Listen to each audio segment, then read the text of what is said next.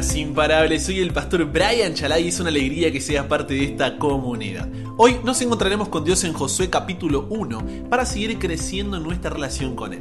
Recuerda estudiar estos capítulos antes de escuchar el episodio. Este no busca reemplazar tu estudio personal, sino motivarte y enriquecer. Con eso dicho, ahora sí, conversemos. ¿Qué verdad aprendemos sobre cómo es Dios y su dirección para nuestra vida? Padre, estamos comenzando un nuevo libro, terminamos el Pentateuco, los primeros cinco libros de la Biblia, y entramos ahora a los libros más históricos como es el libro de Josué. Por lo cual pedimos tu dirección, que nos dé sabiduría y que también humildad podamos tener para poder oír tu voz y poder responder a la misma. Quédate con nosotros hoy, en el nombre de Jesús oramos. Amén. Si hay una cosa que hacemos todos los días, a todo momento, es tomar decisiones. Algunas pequeñas e insignificantes, otras grandes y decisivas, pero decisiones al fin. Siempre hemos escuchado que tenemos que hacer o buscar la voluntad de Dios para nuestras vidas, ¿o no? Y siendo sinceros, por lo menos para mí, esto es una expresión demasiado abstracta, ¿cierto? Es una expresión que nos trae más preguntas que respuestas. Estamos en una edad donde en pocos años tomamos decisiones que afectarán nuestra vida de forma positiva o negativa en el largo plazo. Y seguramente, al igual que yo, te haces preguntas como ¿qué espera Dios de mí? ¿Por qué Dios hace que sea, entre comillas, tan difícil conocerlo? ¿Cómo encuentro en la Biblia lo que necesito para saber tomar decisiones correctas? ¿Dios tiene un plan específico para mi vida o depende de mí? ¿Me hará feliz, exitoso y seguro el hacer la voluntad de Dios? ¿Cómo sé si estoy siguiendo la voluntad de Dios o la mía? ¿Por qué parece que Dios no responde mi oración cuando pido que me muestre la dirección que quiere para mi vida? ¿Te hiciste alguna de estas preguntas alguna vez? Bien, si queremos construir algo, necesitamos comenzar por dónde? Por la base. Mientras más fuerte sea la base, más segura y estable será la construcción. Entonces, cuando hablamos sobre la voluntad de Dios, antes de hablar sobre la búsqueda, el descubrimiento o, la realización de la misma, creo que hay una pregunta previa que necesita ser respondida. Y esta pregunta es, ¿por qué debería importarnos conocer la voluntad de Dios?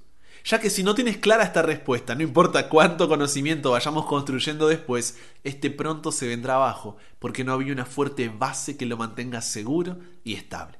Por eso comencemos con Romanos, capítulo 14, versículo 8, que dice así, pues si vivimos, para el Señor vivimos, y si morimos, para el Señor morimos. Así pues, sea que vivamos o que muramos, del Señor somos. ¿Lograste identificar el por qué debería importarnos conocer la voluntad de Dios? La razón por la que si vivimos, para el Señor vivimos, y si morimos, para el Señor morimos es una, del Señor somos. Ahora, ¿qué significa que somos del Señor? Que no nos pertenecemos. Decir que somos de Cristo y que no nos pertenecemos son las dos caras de una misma moneda. Muchas veces escuchamos hablar que Jesús es nuestro Salvador y que su gracia, ese, ese amor inmerecido, nos reconcilia con Él dándonos perdón por nuestros pecados. Pero pocas veces escuchamos hablar de Jesús como Señor. Primera de Corintios capítulo 6 versículo 20 explica lo que significa que Jesús sea nuestro Señor cuando dice, cuando Dios los salvó, en realidad los compró y el precio que pagó por ustedes fue muy alto. Por eso deben dedicar su cuerpo a honrar y agradar a Dios. En otras palabras, someternos al señorío de Jesús significa ceder nuestra voluntad para nuestra vida, lo que yo quiero, ¿Para qué? Para que su voluntad, la de Dios, tome el control, lo que Él quiere. Es dejarle el volante a Dios y estar dispuesto a sentarme en el asiento de atrás. El apóstol Pablo entendió esto a la perfección cuando en Gálatas capítulo 2 versículo 20 dijo, Con Cristo estoy juntamente crucificado y ya no vivo yo, mas vive Cristo en mí. ¿Por qué hago esta introducción? Porque ahora vamos a verlo de forma práctica con el llamado de Dios a Josué. En el libro de Génesis nació Israel. En el libro de Éxodo Israel fue liberado. En el libro de Levítico Israel fue santificado. En el libro de Números Israel fue probado. En el libro de Deuteronomio Israel fue instruido. Y en el libro de Josué Israel recibe la promesa. ¿Quién es este nuevo personaje que toma relevancia como líder del pueblo de Israel después de la muerte de Moisés? Josué nació como esclavo en Egipto. Lejos estaba de imaginarse que años después sería el líder de una gran nación. Si bien toma más relevancia en esta parte de la historia, no es la primera vez que Josué aparece. Fue siervo de Moisés durante toda la travesía del desierto. Lo encontramos en Éxodo 24:13, cuando subió al monte de Dios, en Éxodo 33:11, cuando Dios se le apareció a Moisés en el santuario, en Éxodo 17:9, cuando el pueblo fue atacado por el ejército de Amalek, fue Josué el que organizó a los hombres para un ejército. Números capítulo 13 y 14 nos dicen también que en Cades Barnea fue uno de los doce hombres que fueron a espiar la tierra de Canaán. Y fue uno de los dos espías que regresaron con un informe favorable junto a Caleb, revelando su confianza absoluta en que Dios les entregaría esa tierra. Ahora, cuando Dios llama a Josué, no le dice cómo conquistaría Canaán. ¿Por qué? Porque conocer la voluntad de Dios no consiste en saber qué hacer en cada una de las situaciones de la vida. Pero veamos, ¿qué es lo que sí le dice Dios? Ya que en el capítulo 1 de Josué encontramos cinco verdades para seguir la voluntad de Dios. Primera verdad para seguir la voluntad de Dios, no dudes de mi fidelidad. Josué capítulo 1, versículo 2 dice, levántate y pasa este Jordán, tú y todo este pueblo a la tierra que yo les doy a los hijos de Israel. Dios había hecho una promesa, y como dice Isaías capítulo 40, versículo 8, la hierba se seca, la flor se marchita, mas la palabra del Dios nuestro permanece para siempre. Por eso cuando Josué es instalado como sucesor de Moisés, este ya le había dicho en Deuteronomio capítulo 31, versículo 8, El Señor mismo marchará al frente de ti y estará contigo. Nunca te dejará ni te abandonará. No temas ni te desanimes. Entonces lo que Dios hace es confirmar esta palabra. Cuando las cosas no salen como queremos o en el tiempo que esperábamos, lo primero que hacemos es dudar de la fidelidad de Dios. Bueno, esto sucede por qué? por nuestro orgullo, por nuestra soberbia, arrogancia, que nos hace pensar que seríamos mejores dioses que Él. Pero si queremos vivir una vida para su voluntad, lo primero que tenemos que recordar es que Dios es fiel, siempre lo ha sido, siempre lo será. Y como lo expresa el Salmo 41, pacientemente debemos esperar en Él, porque es ahí donde crecemos en nuestra relación con Él. Si no, no tenemos una relación, simplemente lo estamos usando para nuestros fines. Y en cuanto no sirve a nuestra propia voluntad, ¿qué hacemos? Lo descartamos. Segunda verdad para seguir la voluntad de Dios es no es algo que harás tú, sino que haré yo a través de ti. Josué capítulo 1, versículo 3 dice, yo os he entregado, como lo había dicho a Moisés, todo lugar que pisare la planta de vuestro pie.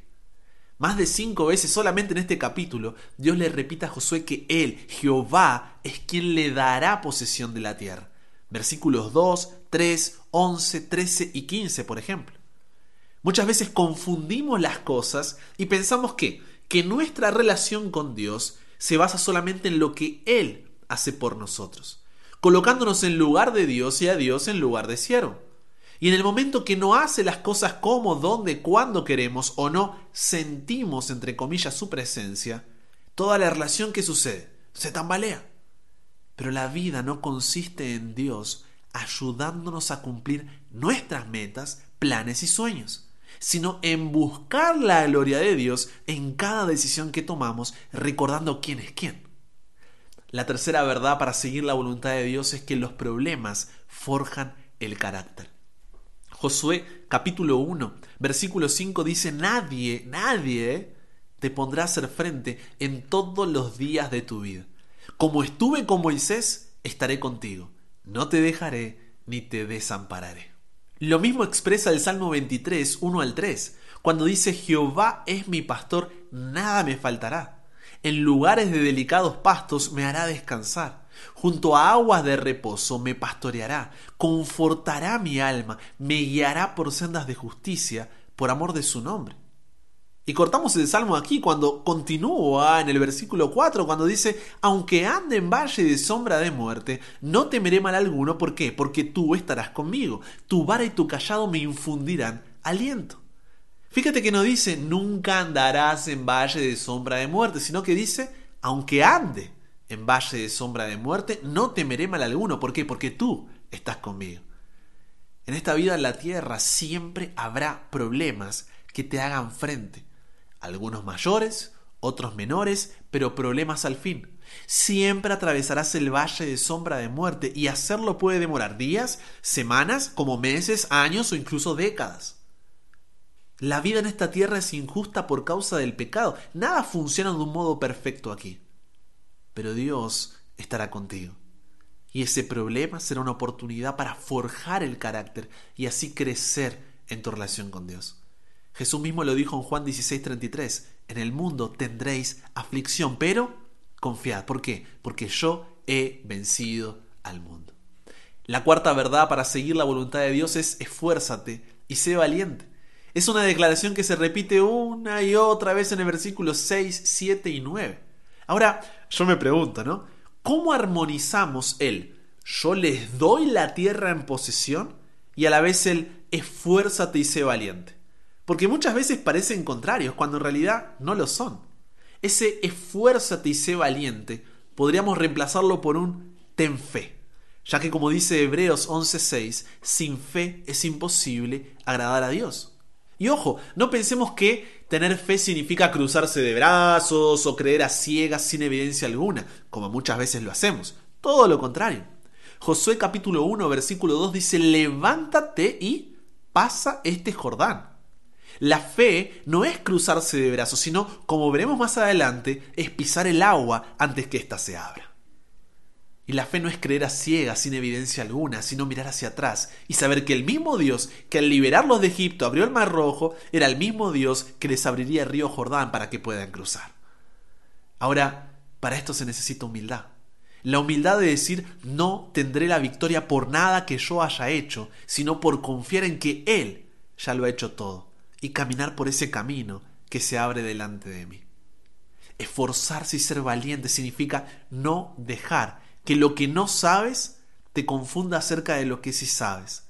No dejar que lo que no puedes ver ahora nuble lo que ya te ha sido revelado. No dejar que las aspiraciones para el futuro te distraigan de lo que puedes hacer hoy. Y no dejar que el precio de hacer la voluntad de Dios preocupe tu mente a tal punto que olvides su valor. Quinta y última verdad para seguir la voluntad de Dios, medita en su palabra. Josué capítulo 1, versículos 7 y 8 dice, solamente esfuérzate y sé muy valiente para cuidar de hacer conforme a toda la ley que mi siervo Moisés te mandó. No te apartes de ella ni a diestra ni a siniestra. ¿Para qué? Para que seas prosperado en todas las cosas que emprendas.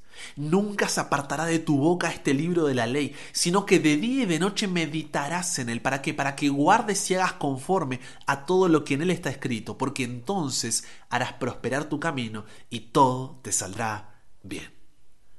Este último paso es la base para todos los demás. La guerra contra el yo es la batalla más grande que jamás hayamos peleado. La rendición del yo, entregando toda la voluntad a Dios, requiere una lucha. Pero para que la vida sea renovada en santidad, debe someterse antes a Dios. La guerra de las voluntades ruge en el interior de cada ser humano y el resultado nunca es un empate. Uno de los dos lados siempre gana y el otro pierde. Toda tentación encuentra su centro en la lucha entre nuestra voluntad y la voluntad de Dios. Orar diciendo hágase tu voluntad no es un pedido tímido o una retirada es un grito de guerra como ningún otro en el universo. La voluntad de Dios en la tierra choca con todo lo que es injusto y malvado. Hacer esa oración es hacer la protesta consumada contra una vida egoísta y levantarse con coraje para que el reino de Dios gobierne en forma indiscutible sobre nuestros corazones. Son palabras de guerra, palabras que se rebelan en contra de todo lo que es malvado y errado en el planeta Tierra. Orar diciendo hágase tu voluntad es un acto de rebelión ordenado por Dios requiere de una entrega total. Y el proceso de entrega comienza ¿cómo? Con una conversación con Dios acerca de su voluntad y cómo puede ser contraria a la nuestra. Continúa con cooperación activa para que la voluntad de Dios se revele en movimiento. Y finaliza con nuestra voluntad y la de Dios volviéndose una sola. No porque la de Dios se acomodó a la nuestra, sino porque la nuestra se acomodó a la de Él. Solo cuando día y noche meditemos en la palabra de Dios, podremos conocer al Dios de la palabra. Y es el conocer al Dios de la palabra lo que nos llevará a la entrega. De otra forma, seguiremos siendo autosuficientes, creyendo en nuestro orgullo, arrogancia y soberbia, que nuestra voluntad es mejor que la divina. Entonces, al igual que el pueblo de Israel, tú y yo tuvimos nuestro Génesis, donde nació nuestra relación con Dios. Atravesamos un éxodo donde fuimos liberados del Egipto del pecado y aceptamos el mensaje del Evangelio, reconociendo que le pertenecemos a Dios porque fuimos comprados por la sangre de Jesús y ahora estamos en un Levítico, Números y Deuteronomio, donde somos santificados, separados para Dios, por medio de las pruebas del día a día y las instrucciones divinas en el desierto de la vida. Pero si queremos recibir la promesa, si queremos vivir el Josué y entrar en la tierra prometida donde descansaremos de este mundo de pecado y Dios habitará en medio nuestro, debemos estar dispuestos a seguir su voluntad. Porque Satanás intentará reemplazar las cinco verdades que te dije con cinco mentiras para que sigas tu voluntad. La primera mentira para que sigas tu voluntad es si las cosas no salen como quieres o en el tiempo que quieres, significa que Dios te dejó y desamparó. ¿Para qué seguir en una relación así cuando tú serías un mejor Dios de tu propia vida? La segunda mentira para que sigas tu voluntad es la vida consiste en que Dios sea tu siervo, ayudándote a cumplir tus metas, planes y sueños, teniendo una vida próspera aquí en la tierra para tu propia gloria. La tercera mentira para que sigas tu voluntad es, desde que estás en todo eso de Dios, solo tienes problemas y más problemas. Estábamos mejor antes. O mira a los otros que no buscan, pero por lo menos la vida les sonríe. No vale la pena si solo te traerá dolores de cabeza. Ya deja eso. La cuarta mentira para que sigas tu voluntad es necesitas hacer algo para ganarte la salvación. Debes esforzarte y ser valiente como si todo dependiera de ti. Y si te equivocas, eres indigno y no mereces ir delante de su presencia. Mejor dale rienda suelta a tus deseos antes que seguir frustrado. Es así como muchos se alejan de Dios porque creen que se fueron demasiado lejos o cayeron demasiado bajo para volver a Él. La quinta y última mentira para que sigas tu voluntad es no necesitas leer la Biblia. Estás demasiado ocupado, es aburrido, no vale la pena el esfuerzo, puedes comenzar mañana, hay cosas más divertidas, un poco es suficiente. Con los snacks espirituales que ves en redes sociales tienes lo necesario. Tienes muchas responsabilidades, incluso religiosas, como para tener un tiempo con Dios y conocerlo. Es así como somos la generación con más acceso a la Biblia en toda la historia, pero también la que menos la lee. Entonces la pregunta es, ¿de acuerdo a qué viviremos? ¿A las cinco verdades que Dios nos da en su palabra y vimos hoy en Josué capítulo 1? ¿O a las cinco mentiras con las que Satanás busca alejarnos de Él y son contrarias a esas verdades? ¿Conversamos con Dios sobre esto? Padre, queremos vivir de acuerdo a tus verdades que al meditar en tu palabra día y noche nos dé la fuerza y valentía para, con fe, seguir tu voluntad antes que escuchar nuestro engañoso corazón. Que al meditar en tu palabra día y noche nos ayude a ver en los problemas que estamos atravesando y que tú los conoces, una oportunidad para poder forjar nuestro carácter, aprendiendo a depender de ti y solo de ti que el meditar en tu palabra día y noche haga que podamos recordar que la vida no consiste en buscar nuestra propia gloria, sino en ser instrumentos para la tuya. Que el meditar en tu palabra día y noche sepamos en quién confiamos y no dudemos de tu fidelidad para cumplir tus promesas. Al final, conocer tu voluntad no se trata de saber qué hacer en cada situación de la vida o saber en detalle qué sucederá en el futuro. Conocer tu voluntad se trata de conocerte a ti y en esa relación que se forma, enfrentar cada situación sabiendo que tú nos guiarás al mejor futuro. No es fácil, Dios. Satanás constantemente nos bombardea con sus mentiras. Y siendo sinceros, ya caímos varias veces en ellas, comenzando por mí. Pero hoy no, Dios. Pues si vivimos, para ti vivimos. Y si morimos, para ti vivimos. Así pues sea que vivamos o que muramos, tuyos somos. Porque fuimos comprados por la sangre de Jesús en la cruz del Calvario que esta decisión sea diaria, Dios. Y de esa forma podremos ser la generación que entre a la tierra prometida guiados por ti. Cámbianos, renuévanos, transfórmanos, somos tuyos. En el nombre de Jesús oramos. Amén. Y con eso llegamos al final. Comparte con otros lo que aprendiste hoy. Súmate a la comunidad en WhatsApp totalmente gratis si todavía no lo has hecho. Para recibir una notificación en tu celular cada mañana, escuchar los episodios sin conexión, tener material extra, hacer tus preguntas, acceder a contenido exclusivo y te espero en el siguiente para que nunca pares de aprender y nunca pares de crecer. ¿Por qué? Porque hasta el cielo no paramos.